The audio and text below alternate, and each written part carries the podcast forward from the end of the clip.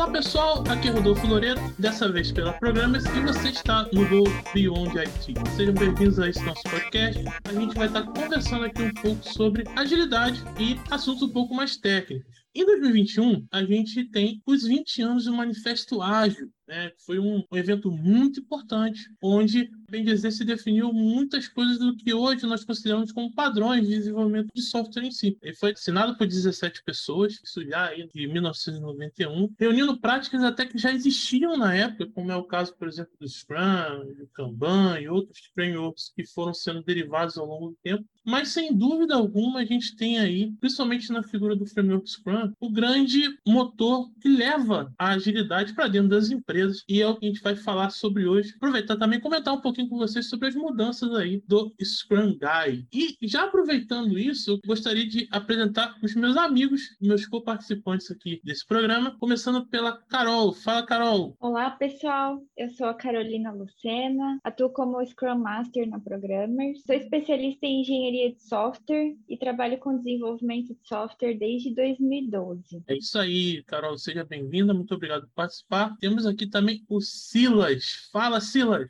Fala galera, tudo bem? Silas Serpa, atuo aqui na programa já faz aí um ano, professor de design estratégico da SPM e estamos aí na brincadeira da agilidade já faz uns, uns dois meses.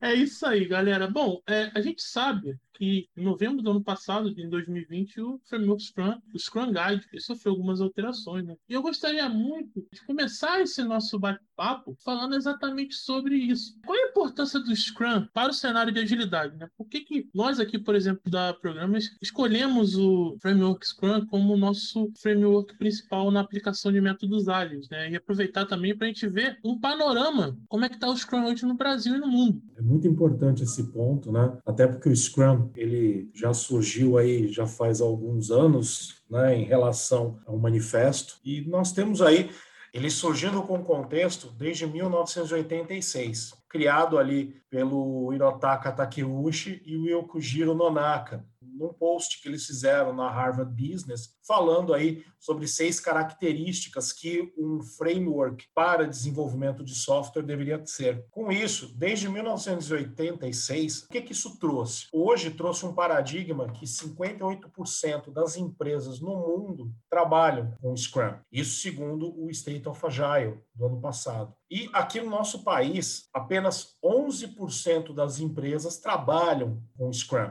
Isso daí é um outro paradigma, até por conta do que nós chamamos aí de empresas que estão apostando em agilidade. Se a gente pegar dados aí do Sebrae, segundo o censo, nós temos aí uma característica de que 11% das empresas elas são consideradas de médio e grande porte e elas sim estão utilizando o frame Scrum. Você vê como é que é importante para as empresas a adoção do Scrum, principalmente pelos benefícios que ele acaba trazendo. Eu queria muito ouvir da Carol também o que ela tem a dizer sobre exatamente essa questão da agilidade dentro das empresas, qual é a percepção que a gente tem principalmente com relação ao cliente, aos pontos de benefício e principalmente ao desenvolvimento de software em si. Eu acho que as pessoas que escreveram o manifesto ágil, eles passavam por dificuldades em desenvolvimento de software, que infelizmente a gente ainda passa hoje, 20 anos depois da criação do manifesto, mas eu acho que a gente acredita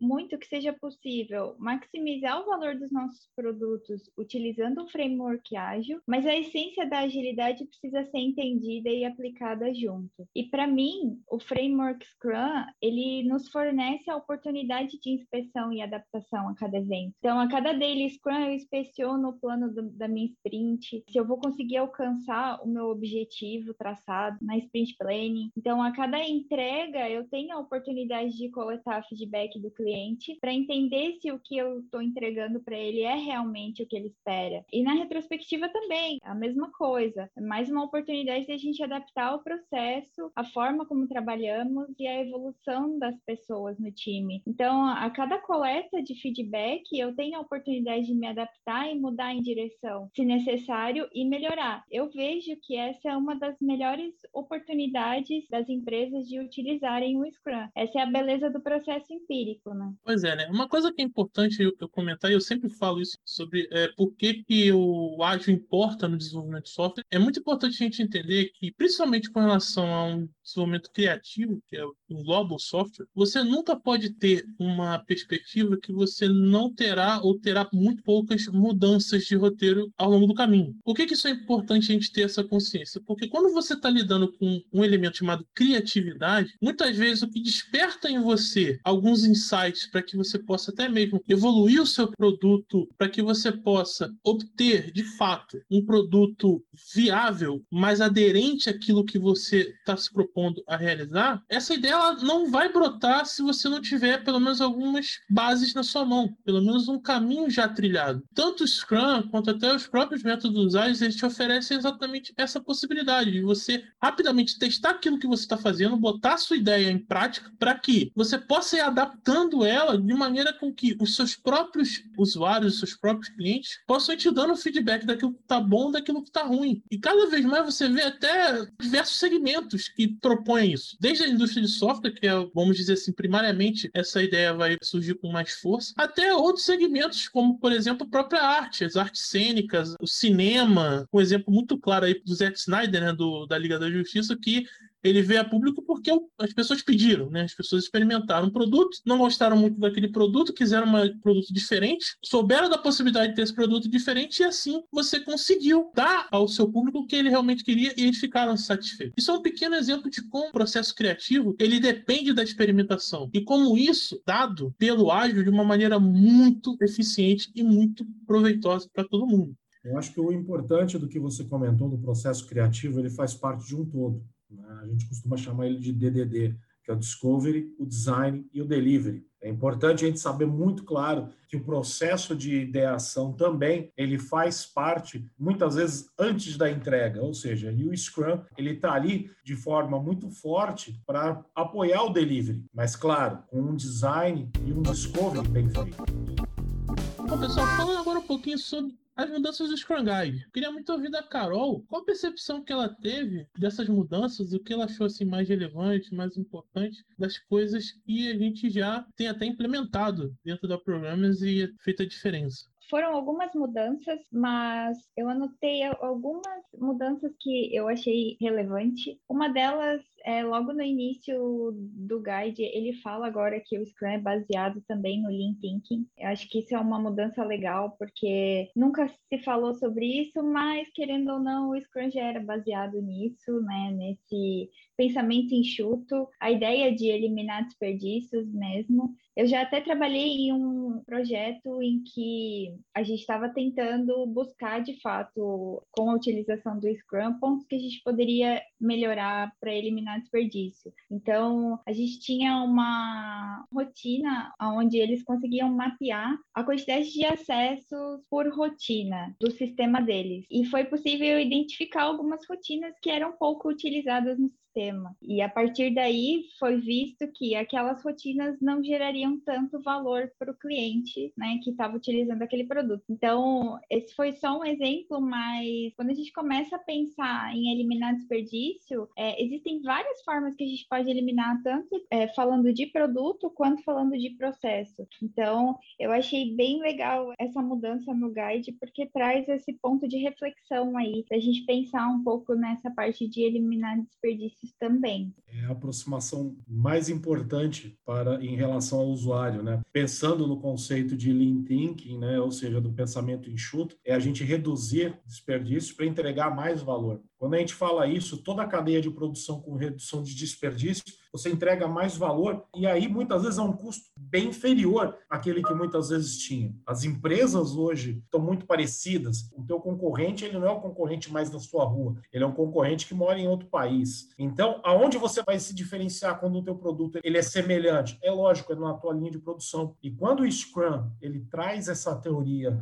que aí a gente fala do conceito Toyota, e traz isso daqui para dentro de casa, casa, né, traz de uma forma robusta, meu, eles mandam uma mensagem muito clara, fala, galera, vocês vão ter que trabalhar com sprint, vou continuar fazendo planning, mas pensa, galera, pensa toda hora que desperdiçar esse tempo vai fazer com que você gere mais custo para o seu cliente. Isso é uma coisa bem importante, porque uma das questões mais relevantes até que eu tenho sentido nos projetos dia a dia, das iniciativas, é justamente essa questão de você otimizar o teu esforço, otimizar os teus recursos, focando bastante em melhorias. Uma das coisas principais, na minha opinião, que veio com essa atualização do Scrum Guide foi exatamente reforçar o caráter estratégico, por exemplo, da Delimite. É, você via que a dele, ela era literalmente uma burocracia sem sentido, porque era sempre aquele negocinho, ó, o que eu fiz, o que eu vou fazer, se eu tiver algum impedimento. E todo mundo falava direitinho e, e acabou. E aquilo não tinha um efeito prático. Quando você remove aquelas três perguntas e reforça essa questão do caráter estratégico do time, ou seja, a necessidade que o time tem de revisar a sua estratégia para saber se aquilo está dando certo ou não, se aquilo precisa ser modificado, se aquilo precisa ser reforçado, isso dá uma outra dinâmica ao time. O time começa a entender melhor o propósito pelo qual ele está fazendo aquele negócio naquele exato momento. Isso é uma coisa muito importante, porque isso vai otimizar demais o comprometimento do seu time e a qualidade da entrega, porque o time vai estar tá literalmente entendendo muito bem aquilo que precisa ser realizado. Só complementando, acho que é uma cerne muito interessante essa que você colocou, o caráter estratégico da Daily. Até pelo formato, se nós pensarmos no conceito do planning on ou na cebola do planejamento, a gente começa com estratégia, que é aquilo onde ficam os executivos, né? E aí desce para o nível de portfólio. O portfólio trabalha em produtos. Os produtos eles são quebrados em releases, depois entra para dentro da sprint. E como é que a gente vai saber que o que está acontecendo dentro da sprint está ocorrendo? É pela daily. A daily se conecta com a interação, que se conecta com o release, que se conecta com o produto, que se conecta com o portfólio, que se conecta com a estratégia. Então, a parte mais atômica da estratégia é a daily. Exatamente. E tem surtido efeitos muito positivos tanto no time para o cliente. Uma outra alteração importante foi a questão do Product Goal Plan, que entra exatamente nessa linha que o Silas falou. Você começa a ter uma visão dentro do time de qual é o objetivo daquilo em uma esfera um pouco maior. Você não simplesmente está entregando uma coisa depois da outra, depois da outra, depois da... muitas vezes não tem um nexo. Não, as coisas elas têm que ter um nexo, até para que isso facilite o teu planejamento da própria sprint. Eu acho que ajuda tanto o PO quanto o Scrum Team a dar um direcionamento para o produto e saber qual direção que eles estão indo. Então, a cada sprint review, quando eu faço a revisão desse meu product goal e avalio ele, vejo o backlog, faço essa avaliação junto com os stakeholders, eu consigo ver se eu estou indo no caminho que eu estava esperando. Eu acho que isso veio para ajudar bastante aí a dar direcionamento para o produto. E o legal de falar de product goal é que justamente a gente está falando de novo desse nível de planejamento que a gente acaba tendo. Mas nesse caso começa com a visão visão. Quando a gente fala de visão, a gente fala de user and business goal, né? ou seja, objetivo do negócio alinhado com o objetivo do usuário. E aí a gente vê o product goal. Abre espaço para uma outra coisa que também foi relevante, que a gente antigamente a gente só trabalhava olhando o sprint goal. E esse paradigma de você estar tá tentando se aproximar um pouquinho mais do que o negócio e do que o usuário querem, alinhados com a visão, é fantástico principalmente quando você fala com relação à maneira que você vai medir isso. É muito importante o reforço também que o, o Scrum Guide deu na questão do burnout e do CFD. CFD, nesse caso, é bem interessante, porque ele vai estar tá exatamente trabalhando na questão da medida de como o teu produto está se desenvolvendo ao longo do tempo. E é interessante, né? Porque o CFD, ele tem como função primária, né? Fazer a análise do fluxo, ou seja, do acumulado do teu fluxo. Então, eu acho que a parte mais importante quando a gente fala, que foi apropriado dentro do Scrum agora, que antigamente a gente só falava de burnout, burn down, entendeu? E agora trouxemos aqui o CFD, ou seja, o Cumulative Flow Diagram, que é uma ferramenta extremamente robusta que faz com que você consiga medir de forma totalmente assertiva como é que está acumulando as suas entregas ao longo do teu fluxo. Então tem técnicas de análise, a gente não vai explorar muito aqui, mas o legal é que cada tipo de nível de entrega, seja ele waterfall, seja ele ágil, cada um tem um formato como fica o fluxo cumulativo. Né? Por exemplo, se a gente entrega um waterfall, a gente planeja, planeja, planeja e depois entrega. Então, o seu fluxo acumulativo é bastante planejamento numa hora, bastante entrega na outra. Fica como se fosse uma escadinha. Quando a gente fala de ágil, ele vai parecer uma baleia penteada. É, essa é a brincadeira que as pessoas gostam de falar, que é uma baleia penteada. Por quê? Porque o seu planejamento é pequeno, o seu desenvolvimento é pequeno, o teu teste é pequeno e a tua entrega é pequena. E esses três, teoricamente, deveriam andar sempre unidos ali. Então, quando a gente fala da baleia penteada, é porque esses cachinhos, essas ondas, uma em cima da outra, mostrando o quê? Que o que eu planejo, eu desenvolvo, eu testo e eu entrego e, consequentemente, a entrega e tudo aquilo que a gente planeja também fica muito mais bem definido, fica muito mais claro. Até essa questão dos artefatos fica mais evidente. Eu achei muito legal essa alteração que eles fizeram de atrelar os compromissos aos artefatos, né? Então, agora o Product Goal está atrelado ao Product Backlog, o Sprint Goal atrelado ao Sprint Backlog e o Definition of Done atrelado ao incremento. Então, é muito legal porque fecha cada entrega. Então, cada artefato vai ter um compromisso e isso ajuda o time a dar direcionamento para ajudar na hora de você fazer um planejamento, de você revisitar o seu planejamento, dá muita direção. O que, que você acha, Silas? Eu acho extremamente interessante isso, porque antigamente as pessoas faziam os artefatos e muitas vezes faziam de pro forma, ou às vezes executavam a cerimônia ou evento, como você queira chamar, e não, não tinha, não viam valor. Hoje, esses caras atrelados um ao outro mostram um grau de sincronicidade, ou seja, esse artefato vai estar atrelado ao teu sprint backlog, e o teu sprint backlog também vai estar atrelado ao teu product backlog, é óbvio. Esse product backlog vai estar atrelado a uma visão de usuário e negócio. Isso é importante justamente porque isso dá o sentido ao esforço do time no fim das contas. Porque isso talvez seja o grande ganho dessa atualização do Run Guide, que é justamente reforçar o motivo pelo qual o time está trabalhando, que muitas vezes não é tão claro como poderia ser. Eu acho que agora é, fica muito mais evidente a necessidade, até pelo próprio pensamento do Lean, de você saber para onde você vai para saber como você vai fazer para chegar lá. E é interessante a gente colocar esse ponto de vista do alinhamento estratégico também como uma forma de ajudar o nosso cliente a ter a visualização de para onde o produto dele está indo, porque não se surpreendam, mas normalmente o cliente não sabe muito bem para onde as coisas estão indo até que ele realmente comece a ter alguma coisa na mão. Isso, de fato, ajuda bastante nessa tomada de consciência, por assim dizer,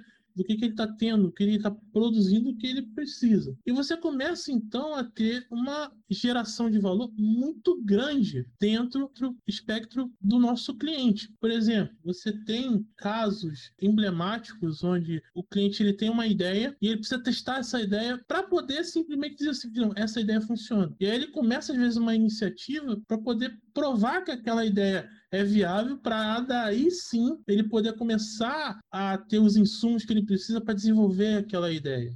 Se não tiver muito bem alinhado no objetivo que ele quer para aquele produto, para aquela iniciativa, se ele não tiver muita consciência do que ele precisa fazer para poder chegar naquele objetivo, com certeza o cliente vai perder tempo, vai perder dinheiro e a consequência disso é que uma boa ideia pode estar sendo simplesmente jogada pelo ralo. Por quê? Porque ele não teve um direcionamento mais robusto para poder fazer aquela coisa acontecer, fazer aquele produto vir à vida. Isso é uma coisa muito importante porque não só o planejamento tem que ser uma coisa direcionada para esse ponto, como também a própria mensura, a própria maneira com que você tem de avaliar se esses objetivos, se esses ganhos de negócio estão sendo alcançados, eles realmente estão valendo a pena o esforço ou não. E é bem legal, e eu queria muito que a Carol comentasse isso para a gente, a visão de você ter ferramentas como o Evidence Based Management, né, o EBM, que é um, um framework novo que a Scrum.org fazendo, que é justamente para você avaliar o desenvolvimento do seu seu produto, avaliar o próprio desenvolvimento da sua organização com base na própria experiência, com base nos dados empíricos que você vai coletando a partir dessas inúmeras interações que você vai fazendo com os seus clientes, vai fazendo com os seus interlocutores, baseadas no quê? Nas próprias entregas. Eu acho que é muito legal quando a gente consegue, junto com o cliente, identificar o que, que é valor para ele, né? O que, que ele espera, qual que é o desafio que ele está passando agora, como que ele espera resolver aquele desafio. Então, a partir disso, a gente ajudar ele no sentido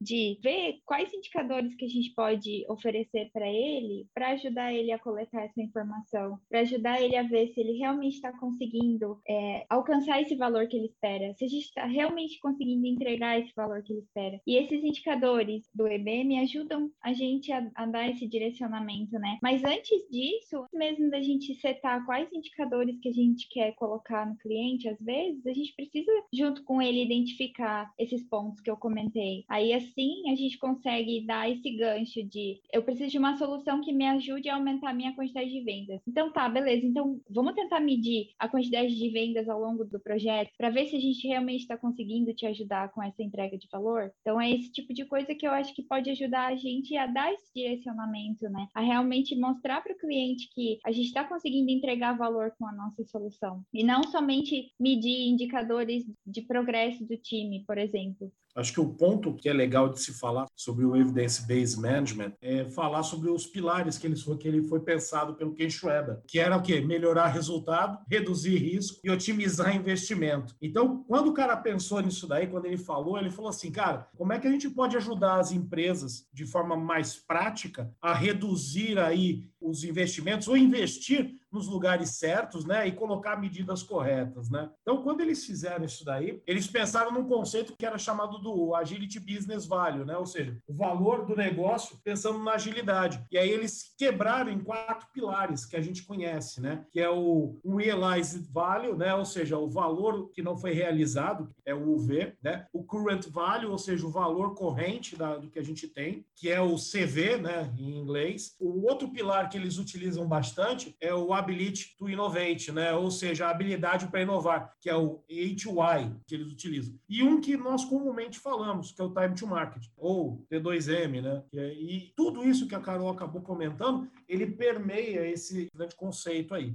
Isso é uma coisa muito importante, pessoal, porque quando a gente olha para o passado, vê a quantidade de oportunidades que foram perdidas e até de esforço desnecessário que foi empenhado, justamente porque você não tinha ferramentas de avaliação mais alinhadas com aquilo que realmente importa. E olhando um pouco dessa história, até para a gente poder já se encaminhar para o nosso encerramento, queria muito pedir para o Silas também e para Carol, para vocês poderem fazer uma avaliação de como é que foi essa progressão. Desde lá de trás, na década de 90, anos 2000, eu posso dar um exemplo mim, a gente só começou a ouvir falar de agilidade, de ágil, Scrum, esse tipo de coisa lá para 2008, 2007 aqui no Brasil, uma coisa muito nebulosa ninguém sabia muito bem o que, que era, para só em 2012, 2013, 14 você começar a ter realmente iniciativas mais iniciativas assim mais concretas de você implementar agilidade num contexto maior, num contexto organizacional. E só agora que as empresas realmente estão vendo que somente mercados onde você precisa dessa questão da criatividade, que você não tem saída. Você tem que adotar métodos ágeis porque simplesmente você não consegue sobreviver no mercado. Bom, eu não atuo há tanto tempo assim no mercado, como eu falei ali. Eu atuo no mercado de software desde 2012. O meu primeiro contato com agilidade foi na pós-graduação graduação em 2015 e um ano depois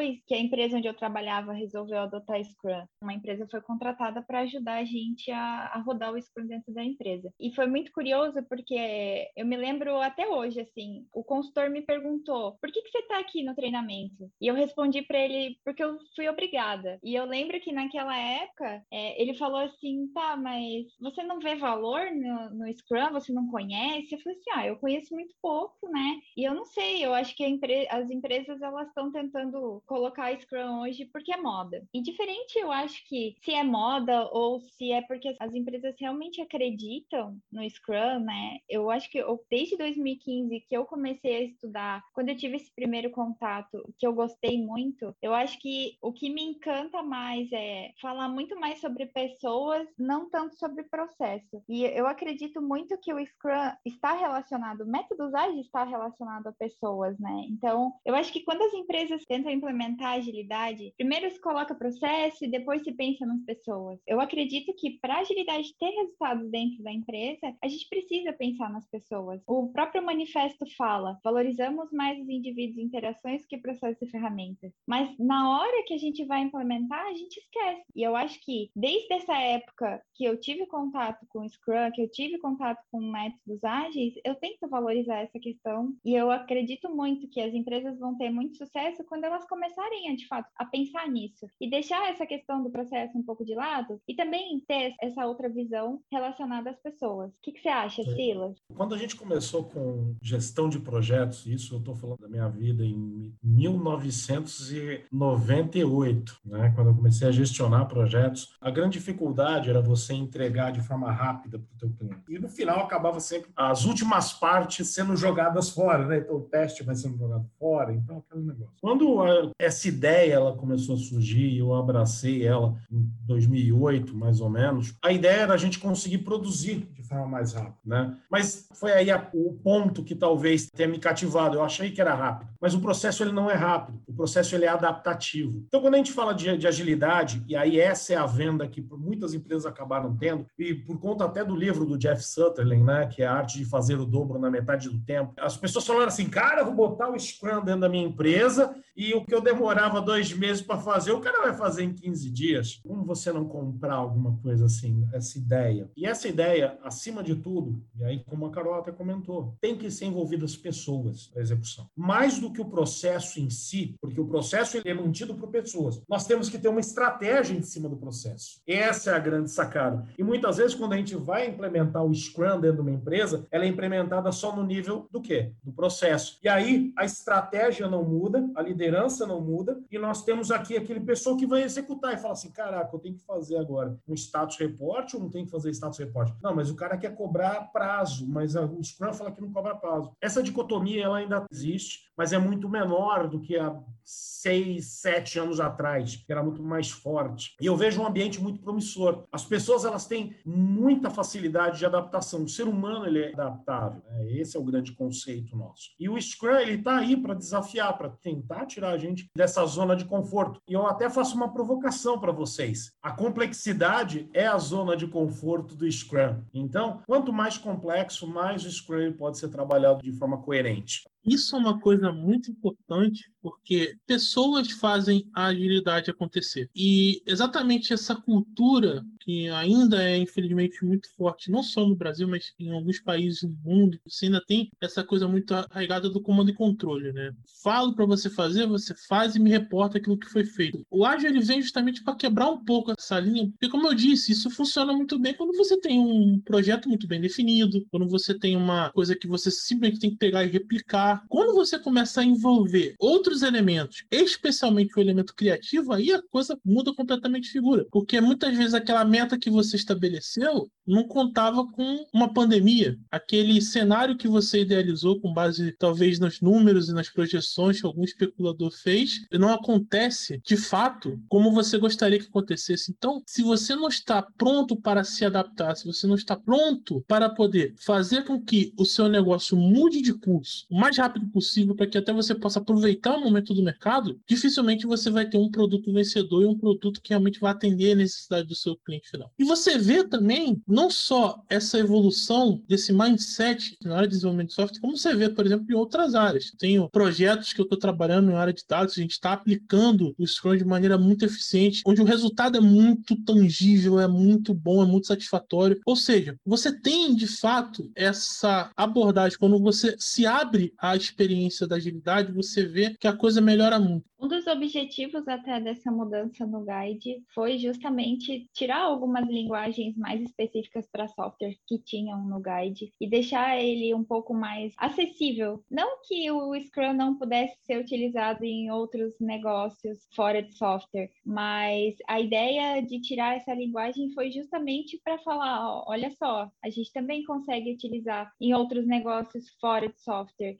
Então tá aqui a forma como vocês podem seguir a regra do jogo. Eu acho que a provocação, e quando a gente fala do Scrum, e ele surgiu, o berço dele é TI, a gente tem que ver toda a evolução de TI. TI não é mais só TI, é TI negócio Essa é a grande sacada. Quando o primeiro manifesto ele surgiu, ele surgiu de uma característica muito simples. Cara, vamos resolver o nosso problema de software. E olha só, depois de 20 anos, eu acho que com 15 anos, isso surgiu há 5 anos, surgiu o manifesto de RH, relacionado ao manifesto ágil de RH. Assim como também suscitou o manifesto ágil de marketing. Então você começa a ver outras áreas tendo necessidade de falar o seguinte: gente, eu tenho que entregar os meus produtos, eu tenho que entregar algo de forma valorosa para o meu cliente. Áreas de marketing, como eu dei dois exemplos rápidos, áreas de marketing, área de RH, elas lidam toda hora com o cliente. Então, elas precisam isso de forma muito mais forte. Quando a gente fala de construção civil, já é um processo um pouco mais engessado, ele já é um pouco mais organizado, com pouca variabilidade. Porque se você tiver que. Ah, eu estou construindo um prédio.